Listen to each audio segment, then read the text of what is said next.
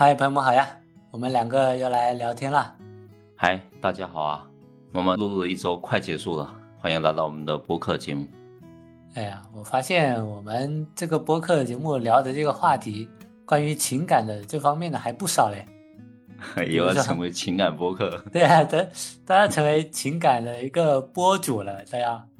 比如像之前我们聊过那个情侣之间如何相处的，然后也聊过情侣之间的那个灵魂伴侣关系的。对对，刚聊不久，就在上上上期吧。这一次我们也将继续聊一个情感话题，就是聊聊关于异地恋的这个话题。因为之前呃也有听过不知道哪里来的那个歪理邪说嘛，就说什么十个异地恋九个分，然后还有一个一直在分分合合的，总感觉一提到这个异地恋就会给人一种固有的印象，就是最后都会以分开为结尾。对，刚好我们两个也有过异地恋的经历嘛，然后就干脆来。分享一下我们各自异地恋的一些过程跟一些感受。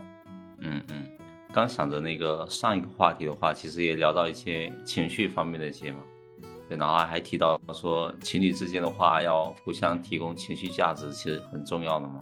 嗯，对，然后也聊到你刚才说的灵魂伴侣的事情嘛。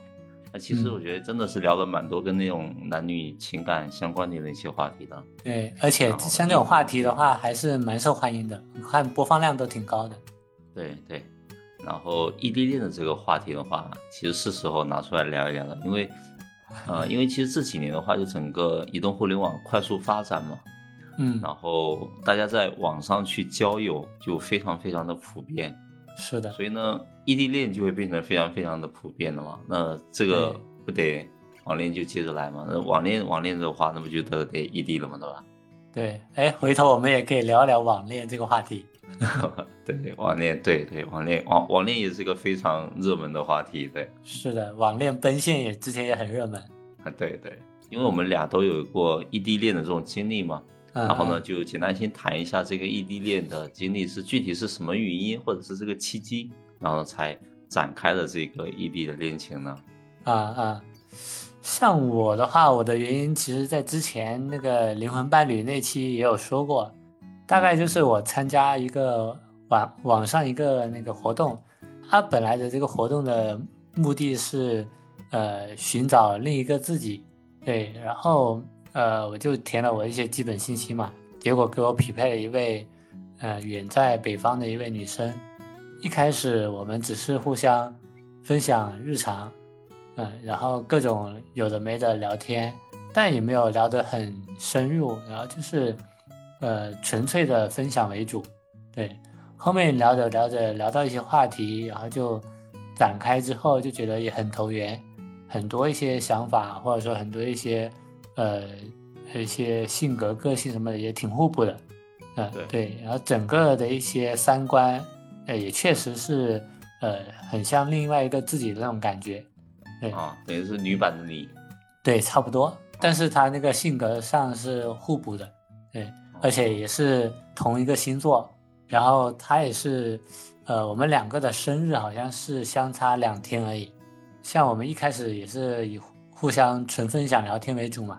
然后慢慢随着那个分享聊天越来越深入，然后分享自己的一些经历，分享这一些呃情感生活等等。其实纯粹这样的话，就是当做一个类似于以前那种笔友，或者说那种网络交友交友普通朋友，呃，或者说一个知心朋友这样的话，其实也没什么事儿了。奈何就是两个异性的单身青年嘛，其实多多少少都会有一些期待在内，对。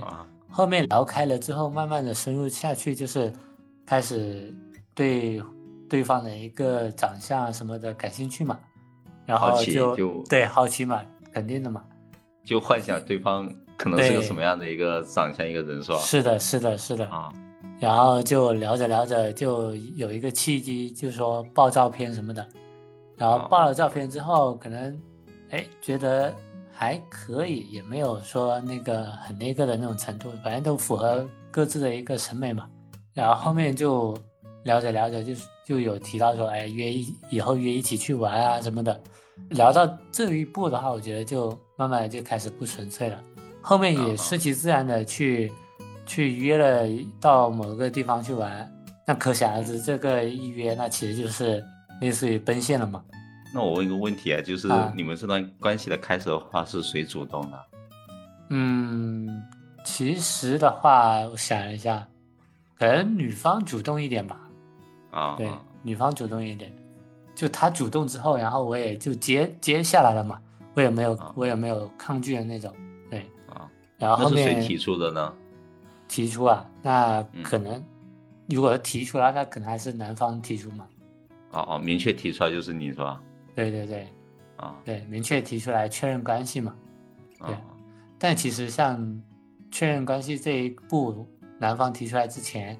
其实女方有比较明确的有有表示嘛，对，嗯，所以那其实也是顺水推舟的一种感觉，对，嗯嗯，然后后面的话，那就是奔现在一起了之后，就异地恋就展开了嘛，哦哦，嗯，但是就是哎也比较可惜，就是最后也是因为一个北方一个南方嘛，也是还是无法冲破各种一些有的没的一些阻碍，呃。快进到结束了，就还是以那个分开，然后为结束，就互道珍重之后，然后就确定分开，然后就后面慢慢的就不再联系了。那你们这一个的话，就等于是主要还是因为是两个人地域离太远的问题吗？主要还是地域太远了。啊，就是没办法说到对方的城市，或者找一个第三第三个的城市去，没办法，没办法。所以，哎，那那你们那那你们这段的经历的话，一共多多长时间啊？呃，大概有个快一年吧。哦，那还挺长的吧？其实还挺长的。对，就坚持快一年，就是到最后说要合计着一起什么生活的时候，就就最后没办法嘛，他也没办法过来，我也很难过去这种。嗯嗯。因为隔得实在太远了，一个。几乎横跨了那个南北，就是纯陆地的话，几乎横跨了整个中国，大半个中国吧。对，其实如果说选个选个第三第三个的城市的话，可能还好一点，因为但是你如果去到对方的城市的话，可能就真的对于自己的工作事业来说的话，就很难再有再有更深的一个发展。我感觉，主要是当时也没办法选择第三个城市，大家各自都有，当时嘛还有蛮顺的一个工作嘛。然后他也自己在在那边去创业什么的，也没办法去迁移，对，所以就很就很困难。不然的话，如果比如说像那种一开始大家就都在一个中间的城市打拼的，一起打拼认识的，那就还好。那当然那也不算异地恋了，对。但你像这种异地恋，你在或者说除非就是那种你刚毕业那会儿，刚毕业那会儿大家就约着去某个城市。去一起去打拼奋斗，那也还可以。像这种大家都过了这么这么多年，然后各自的城市都有比较稳定的一个关系，或者说一个工作生活的一个经历在那儿，就很难再去迁移。而且你家庭什么的也没办法去完全的抛弃割舍嘛。对，我的情况大概就是这些。现在其实说起来还是带有一些惋惜之意的，因为。最后失去的其实是一个知心朋友，或者说就是一个灵魂伴侣。对，即便曾经的时候觉得拥有过就好，但是现在回想起来还是确实挺可惜的。蛮可惜的，嗯。对，这是我这边的。那你呢？你你的经历是怎么样的？嗯，我的话其实那段是一个初恋嘛。对，其实是在六年前吧。对，六年前，哇，啊，感觉好像。好像过去了很久，但是呢，又感觉好像又好像在昨天的感觉，因为可能是初恋的原因，就记忆犹新。嗯，其实倒不是说怀念初恋或者是什么的，就感觉就感觉可能对对有些事情可能就会记得比较深一点吧。嗯，对。然后其实当时会感觉说遇到的这个人，在一个在一些人格特质上面的话，其实是我比较欣赏的类型吧。嗯，就也也是类似于你说的那种，其实会跟跟我的性格上来说话会比较互补吧，就很搭。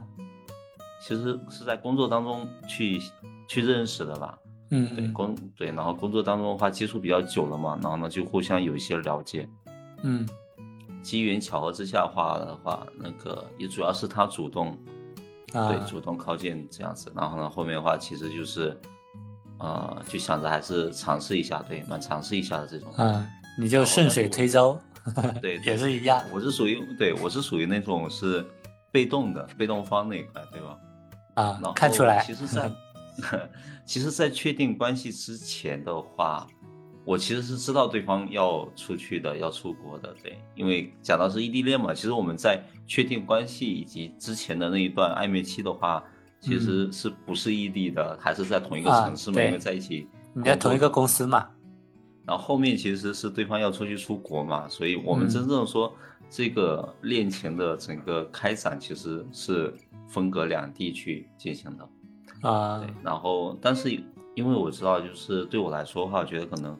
分隔两地或者异地的话，其实对我来说不是什么大问题啦。嗯，然后在对，然后其实是在对方即将要出国前的两三天吧，我们才正式确定了关系。对，然后哦，那你这个还蛮紧紧张的、紧凑的感觉。对，就是感觉好像对方要出去了，然后呢，赶紧先把关系确定了。对呀，就觉得有种这种 感觉。对。然后就是在经历这种比较短暂的甜蜜时光之后的话，其实就是进入整个异地恋的生活了嘛。嗯。然后其实因为对方人在国外嘛，然后每天交流的时间也不会特别多，因为他在美国，然后会有时差的问题。然后我早上起床的时候话，他其实都要睡觉了。你这个异国的确实谈的有点。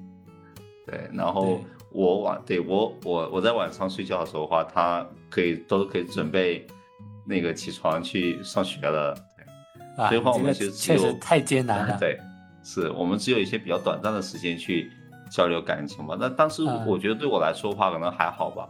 嗯，对。然后，然后我就快进到后面，后面其实是一 因为一些观念上的一些差异吧。对，因为我觉得地域上面的这个问题，可能对我来说，我觉得不是什么太大的问题。其实也就等他毕业了，你还是会回来同一个城市。不像我那个，你就始终是两两地太差的太远了。对，因为人家家在这啊。对呀，对呀，对，就就算说他毕业之后可能在外面工作个一阵子的话，那他可能对吧？那最终还是会回来的嘛，对吧？是啊，是啊。对对，所以所以其实我觉我觉得其实对我来说，我觉得还是主要是观念上的一些差异吧，我们就分开了。然后呢，后面的话也从来就不再联系了。对，所以呢，这段异地恋就结束了。然后呢，来回来回折腾的话，就大概有个半年左右的时间吧。对，然后呢，也是刚好就符合你刚才说的，就是异地恋可能分分合合。我们其实有两次吧，对，也分过啊，就一共对一对，就中间分过一次，然后后面就复合过一次。然后呢，复合完之后话，然后分分完之后话就没了。啊，还这样？这你你们复合是谁提出来的？呃，对，复合是对方提出来的。啊，就是可能那时候他已经出国了，是吗？对，出国了。然后呢，后面的话他还在回来嘛？回来的话，就我们还我们还见面，然后后面的话就复合。对。啊，复合之后就最终还是觉得观念差异太大。对，就是我我对我觉得就是还没办法去克服类似这种观念吧。对，然后后面的话就分了嘛。啊，然后后面其实复合的那段时间的话，其实经历的时间不长，就一会儿可能就分了。那你这个复合复了个寂寞。呃，对。啊，我觉得可能复合也就是最终给大家没有遗憾的去告别的那种一个一一小段缓冲的时间吧。我觉得。哎。有这种感觉，因为我们其实第一段第第一第一次的时候的话，其实是比较仓促的去分的嘛，因为其实也是两个人分隔两地，然后呢去对去分手的。然后第二次的话，可能会觉得，哎，好像第一次有点仓促了什么的。嗯嗯嗯，对。然后第二个问题的话，就是呃聊一下我们之前在异地恋的这个时候的话，有什么比较深刻的感受吗？就整个经历当中。然后呢？你觉得最容易出出现的问题是什么？以及呢，你是怎么去处理这些问题的？嗯，像我之前异地恋的时候，比较深刻的感受有几个点吧，是比较记忆犹新的。啊，可能第一点的话就是，异地恋见一面真的很难，特别是我这种情况，一南一北，然后这个这个距离真的就是会让人望而却步。比如像我跟那个对方的相聚，就基本上纯靠小长假，然后就找一个呃中间的一些没去过的城市，然后去聚一聚，然后顺便去呃逛一逛、玩一玩。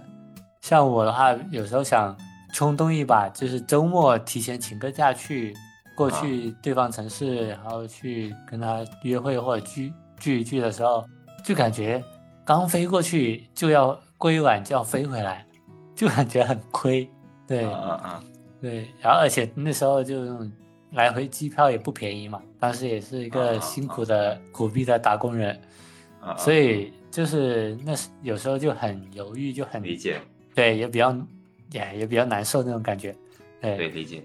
当时那个点的这种感受就很深，然后但其实后面回想起来的话，其实就觉得，哎，这点算啥呢？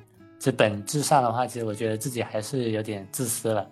对，啊啊，其实如果这么说的话，其实，哎，怎么说呢？我觉得一来的话是这种确实贵了点吧，就是来回机票，确实就是确实你确实有点舍不得。对，然后二来的话，而且确实有点有点累，就来回这样子。对，你就过去一晚，基本上你飞个一天，就半天嘛。你感觉跟出差一样，工作出差一样，一会儿。是的，你过去一晚，然后又回来，其实，哎，也也不好说什么吧。反正就当时就觉得，哎，这个感受确实很很让人记忆犹新。对，第二点的话就是，就是在各自心情不好的时候。你想安慰对方，就是那种想安慰对方那种拥抱的那种感觉，就成了一种奢望。你想要拥抱对方的时候，对，你就只能通过视频看着看着，就隔着一个屏幕看着，就忍受这种这种那种呃现实隔离的这种孤独感。你比如说对方难受啊干嘛的，你想要去抱一抱，好好去安慰安慰，那你你就只能通过这个屏幕。看着，但那时候你也挺挺无奈的，对，就很无奈。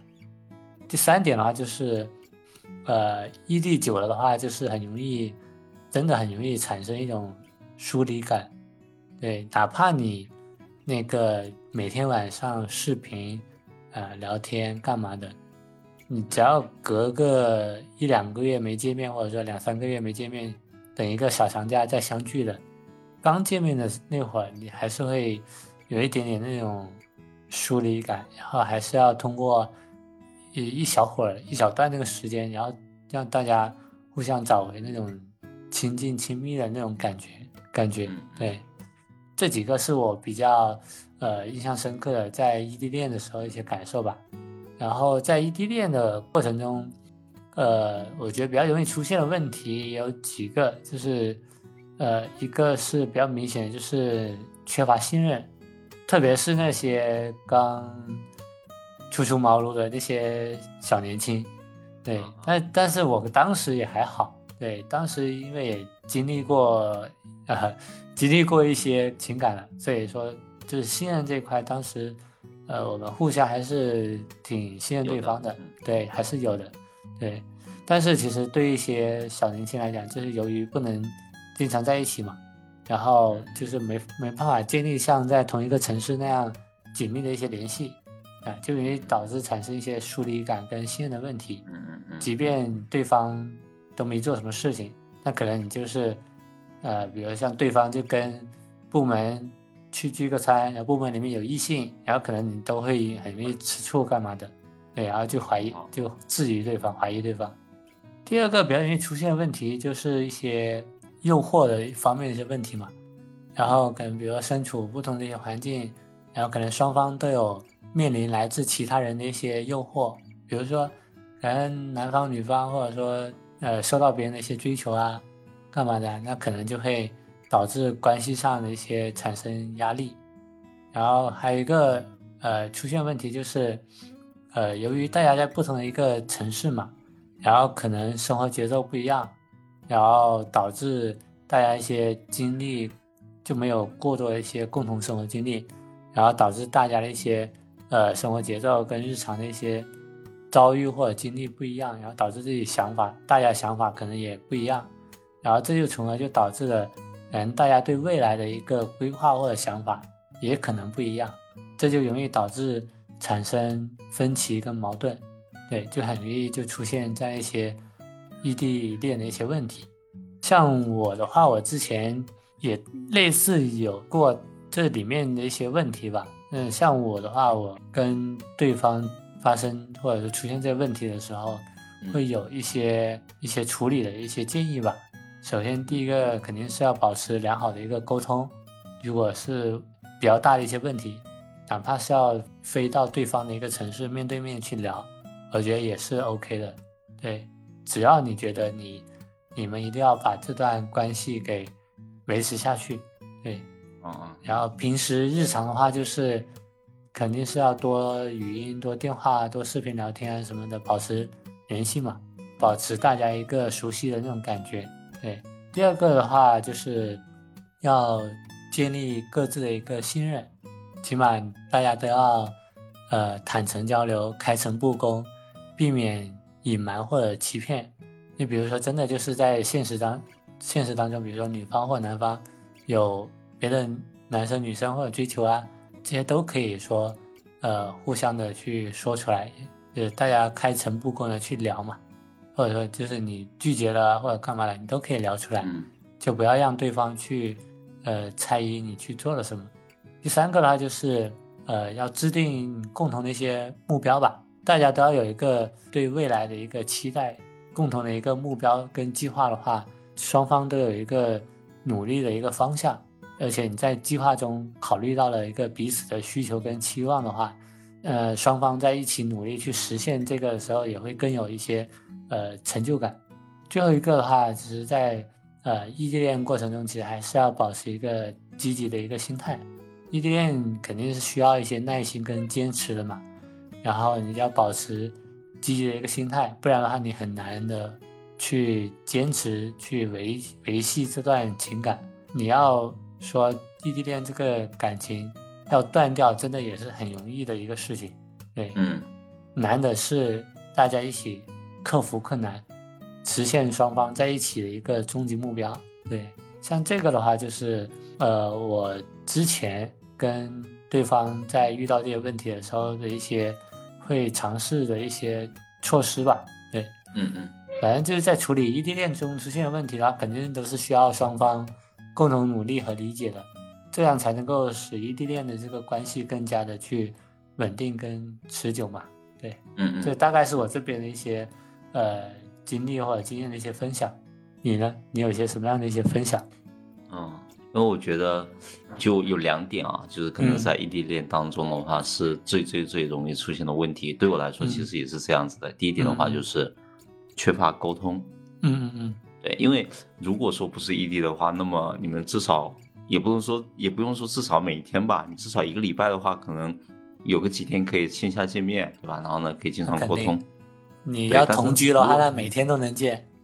对，对，你每天都能见，那那问题可能会更问题有可能会更多。那也有同 也有同居的问题在。对对，然后。呃，因为对于我来说的话，因为如果说缺乏沟通的话，因为我我其实之前是异国，那嗯有有那个时差的问题在，对，然后呢，所以你这个更严重，你这个对，会对于像一些时间或者是地域的一些限制，就会导致说这个沟通就会变得比较比较困难，或者说成本相对来说高一点。嗯，对的，我们可能只能在互相要睡觉之前的话，可能一 直就觉得很搞笑。比如说你 你要睡觉了，然后可能他起来了，然后你这边他跟你说晚安，你跟他说早安。对对对对，也是很有意思的，你知道吗？对。所以我觉得第一点的话就是缺乏沟通吧，就是可能有一些，然后因为可能两个人身处不同的地方吧，然后呢，可能你没办法去。共同去经历一些现实生活当中的一些事情，其实你很多时候话可能只是说各自在分享各自在工作或者生活当中遇到的一些事情给对方。对，都在讲各自的，就很很少很难有一起的这种经历。对对，然后呢，就是有时候话你可能就是会觉得代入感会稍微相对来说弱一点。是的，就是就你这时候话，你可能一定要要带入到他那个场景里面去思考，比如说他在。那个场景里面的话，那么他的一个感受是什么样的？那么你要你要用什么样的一个心态去跟他去进行沟通。嗯，对我觉得缺乏交流、缺乏沟通这个事情是非常多的，而且可能会出现一些，呃，这也是我第一个第二个想去讲的，就可能会出现一些，呃，缺乏一些信任吧，就就因为你们两个毕竟可能不是说经常在一块嘛，就我我之前就也也类似吧，就是嗯，沟通少了，那么可能互相之间的这个了解可能会没有那么那么的多，对呀，可能就会对一些事情的话可能会缺乏一些信任感，对。然后第三点的话就是，呃，孤独感，对，因为其实两个人异地嘛，就是你可能肯定是不能见到对方，但是呢，你可能你你最多只能打个视频，对，然后打个视频的话，你其实是见不到真人，你你在你没有你没办法在线下有一些互动，对的，对的，对的，对，所以我觉得可能这这几个的话是最容易出现的一些问题吧。然后呢，这个的解法的话，其实你刚才有提到过蛮多的，然后呢，我比较。呃，我比较我比较去多的去用的话，就是这个，呃，建立这个良好的沟通沟通，对，因为我觉得还是就虽然说比较不好沟通吧，但是我也得去沟通，对，哪怕就是留言，对对对，留言，然后呢，在互相的这个这个早安或者晚安当中的话，去留言去沟通，对，啊，然后也要经常就是。打打视频啊、语音啊什么的，就是尽量少发一点文字吧。对，除非说你这个当时可能在上班工作，然后你就没办法，你只能发文，你只能发文字。不然的话，可能就更多的话还是打个视频啊什么的。你在工作然后的时候，他在睡觉，那你只能留言了。对对对，所以的话，你可能就是打个视频的话，你还要还能看到、听到对方的声音，对吧？然后你还能看到对方的这个。面部表情，对吧？是的，是的。所以这个是我觉得可能有一点。然后第二点的话，就是建立互相的一个信任感吧。对，然后呃，分享一些日常的生活啊，或者工作当中遇到的一些问题啊，什么都也好。对。但是呢，可能很多时候话，呃，这些比较浅层的交流的话，可能并不会帮助到太多去增进这种信任。可能很多时候话，还是要聊一些更加深度的一些话题，然后呢，去去增进。互相之间的一些信任信任度，对，是的，嗯，然后才能避免说过度的去猜疑啊，或者是去发生一些矛盾问题，不能去互相谅解啊什么的，嗯嗯，对。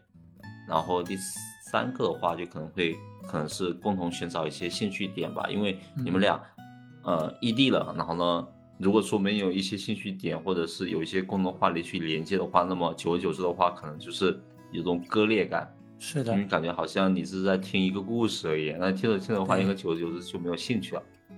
是的，然后最好是可以有一些故事，可以哎有一些活动可以去互动，或者有些兴趣可以共同去参与。比如说啊，你们可能一起看部电影啊，一起去追剧啊，对吧？一起去在在那个线线上去玩某些游戏啊什么之类的，就很多东西的话，你们可以一起去做。这样子的话，可以增加彼此之间的一些互动。对，可能会更好。嗯，这是我这边的一些想法，所以我觉得可能异地，异地的话，虽然说两个人是分居在两地，但是呢，我们可以通过这个互联网，对吧？就互通过彼此之间的沟通交流，让这个彼此之间的这个距离去缩短。对，就是现在的工具很多，这基本上现在的一些互联网发达这个情况下的话，都可以能够有一些方式来去。让彼此去建立一些沟通渠道啊，或者信任机制啊等等。对对对，所以我觉得可能异地恋这个异地这个事情的话，它它并不是说是一个很大的一个阻碍，其实是可以去可以去克服的，对，或者是可以去解决的一个事情。对，接下来聊最后一个问题，就是呃，综合我们以上去聊了我们在异地恋当中的一些情况啊，嗯，然后。呃，你自己是如何看待异地恋这这这样的一种一种关系，以及对于像在异地恋中的两个人的话，你还有哪些建议会给到大家吗？嗯，呃，像我自己的话，其实你说如果让我再来一次异地恋的话，呃，那可能我会稍微有点拒绝了，因为其实确实还是挺现在浪不动了，对，浪不动了。现在年上了年纪之后，就是。有点挺折腾人的，对，但是你又又说像异地恋，其实也是一些，呃，也是一份很特殊的一个情感，它对于男女双方在思想认知和行动上都有比较严苛的一个要求，对，不然任何一点点的一个矛盾都有可能被扩大，然后导致一段关系的一个破灭。像我的话，我这样一个作为作为一个有失败经历的人过来人，对，有一些建议仅供参考吧。首先，第一点的话就是，如果在相处过程中发现双方各种存在差异的话，包括那个你的一些观念，包括你的呃家庭背景，包括你们各自一些经历什么的，那在我这里我是劝分的，而且是尽快分。不然，最终双方都会备受折磨。我也不是不相信那个童话故事的一些结局嘛，而是你们要有一个呃认知，就是这种童话故事结局的这种概率事件，在异地恋的这个过程中可以感受一下。这个就会问一下自己，这种美好的一个结局会轮到自己吗？对，你可以 互相概率可能对互相之间问一下。对，或者说你自己扪心自问一下，对，不然的话就真的就不要说在这个异地里面，对，不要轻易尝试，或者说就是已经尝试了的，就是尽量尽早的去感受到这种差差异，然后尽快的去呃结束这样的一个关系，这是我这边一个建议。对，嗯，第二个的话就是一定要在经历过刚刚第一点之后，你觉得。啊，大家双方还是要坚定的在一起，那就一定要还有对共同的美好的未来的向往跟期待，对，这也是能让你们能够呃持续稳定的维持这段关系的一个很重要的一个点，因为你有共同的一个目标，有共同的一个计划，然后这个计划里面包含着彼此，那我觉得大家在一起，像前面说的，大家在一起去逐步去实现这样的一个目标的时候。都会很有成就感，而且都会乐在其中，然后感受到幸福感。第三个呢，就是，嗯，双方一定要互相给到一些日常的惊喜，增强各自的一个存在感，这也是维持双方一个呃亲密关系，然后减少疏离感的一一些手手段方式吧。对，不然的话，就是你没有任何存在感。呃，就对方就觉得，哎，有你没你都一样，那没你有什么区别？啊啊啊！对，确实是有这种的。虽然说，对，虽然说我们也也不能说什么，呃，没有你确实有也没什么不一样的这种这种不好的一些这些话，但是其实很容易让对方产生这样的一个感觉的。对，如果没有，如果你不不增强在对方那个生活上的一些存在感的话。第四点呢，就是，呃，双方思想一定要坚定，然后能够拒绝诱惑，这也是前面说的，就是一定要开诚布公，然后坦诚相待，对，然后有什么想法，有什么，呃，事情的，一定不能憋着，要尽快的去，呃，在一起沟通清楚，聊聊清楚这些，呃，一些问题，对，然后去找到合适的一个解决方案，对，最后一个的话就是。呃，在异地恋的过程中，尽管很少在一个城市，或者说能够相聚在一起，但是在过程当中还是要互相扶持，共同成长。对你不能说，就是其实也很简单嘛，就是你不能说让对方遇到问题的时候，你就呃当一个旁观者，或者说你就呃你觉得你不能够参与到对方的一个生活当中，你就。你就很敷衍的去应对对方的这些呃抛过来这些问题，对，一定要互相扶持，让彼此在这段感感情里面都能够有一个成长。对，我觉得这也是双方在参与这段异地恋这段感情的时候，也是在里面找到那个成就感的一个一个点。这些大概是我之前。哎，作为一个失败者、怪来人的一个经历建议，对，就悲惨的经历，这是我这边的。你呢？你对异地恋的有什么样的一些建议？我也觉得，就是异地恋其实是一种比较大的一个挑战。其实对，特别是对于像我们现在这个社会里面这种各种的素食的爱情，对吧？对来说的话，它其实对是一种挑战。而且我觉得，虽然说是挑战，但是挑战之外的话，它它它肯定是蕴含了一些机遇在的。如果说真的说你们最终能克服下来的话，那么一定说明你们的爱情是特别有质量的，经得住考验。对，经得住这种时间跟地域距离的一些考验。对，而且你们以后回想起来这段情感的话，这段经历的话，可能大家都津津乐道，就觉得这也成为你们互相之间以后聊天的一个谈资话题。对对，因为异地恋的话，是真的需要双方的一些信任、理解跟支持，而且是需要有比较强大的内心吧。对，是的。所以，关于说对于异地恋的其他的建议的话，我觉得第一点的话还是提到刚才说的，就是要有一颗比较大的、强大的这种内心，嗯，要有自己的，就是你如果说认准了说这个目标啊，你要你要去进行这段异地恋的话，那么你首先就是要先去先去树立自己的一些信心，对，先去树立这种这样的一个目标。对，就是不要去轻易放弃，因为异地恋当中的话，肯定会存在很多很多的问题，而且这个问题的话，其实会相对来说更加的严峻一点。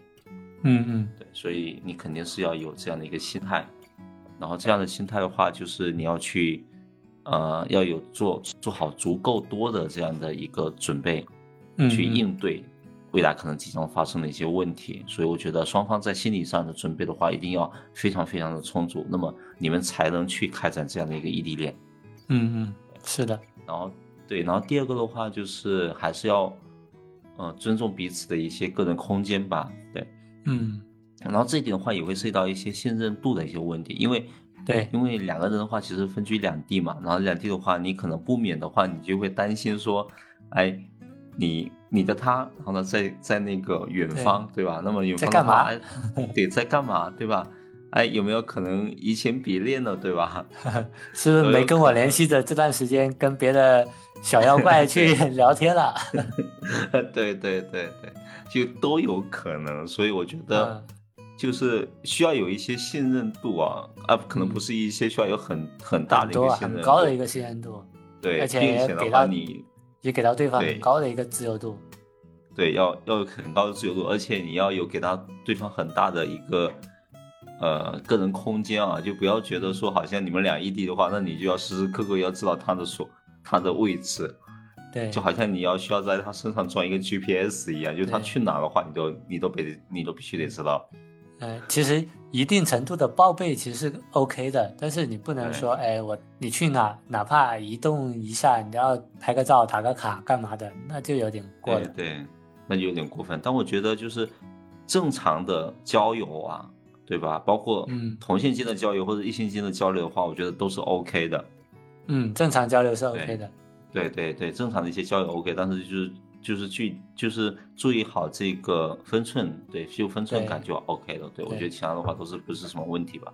嗯嗯嗯。对，所以我觉得就综上吧。我觉得可能就是异地恋还是需要有更多的一些努力和坚持和承诺才能成功。所以说，如果说真的有在异地恋中的这些小伙伴们的话，我觉得加油吧。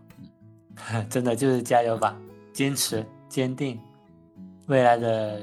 曙光一定会有的，黎明的曙光终将到来。是的，然后你们终归能够收获自己幸福的果实。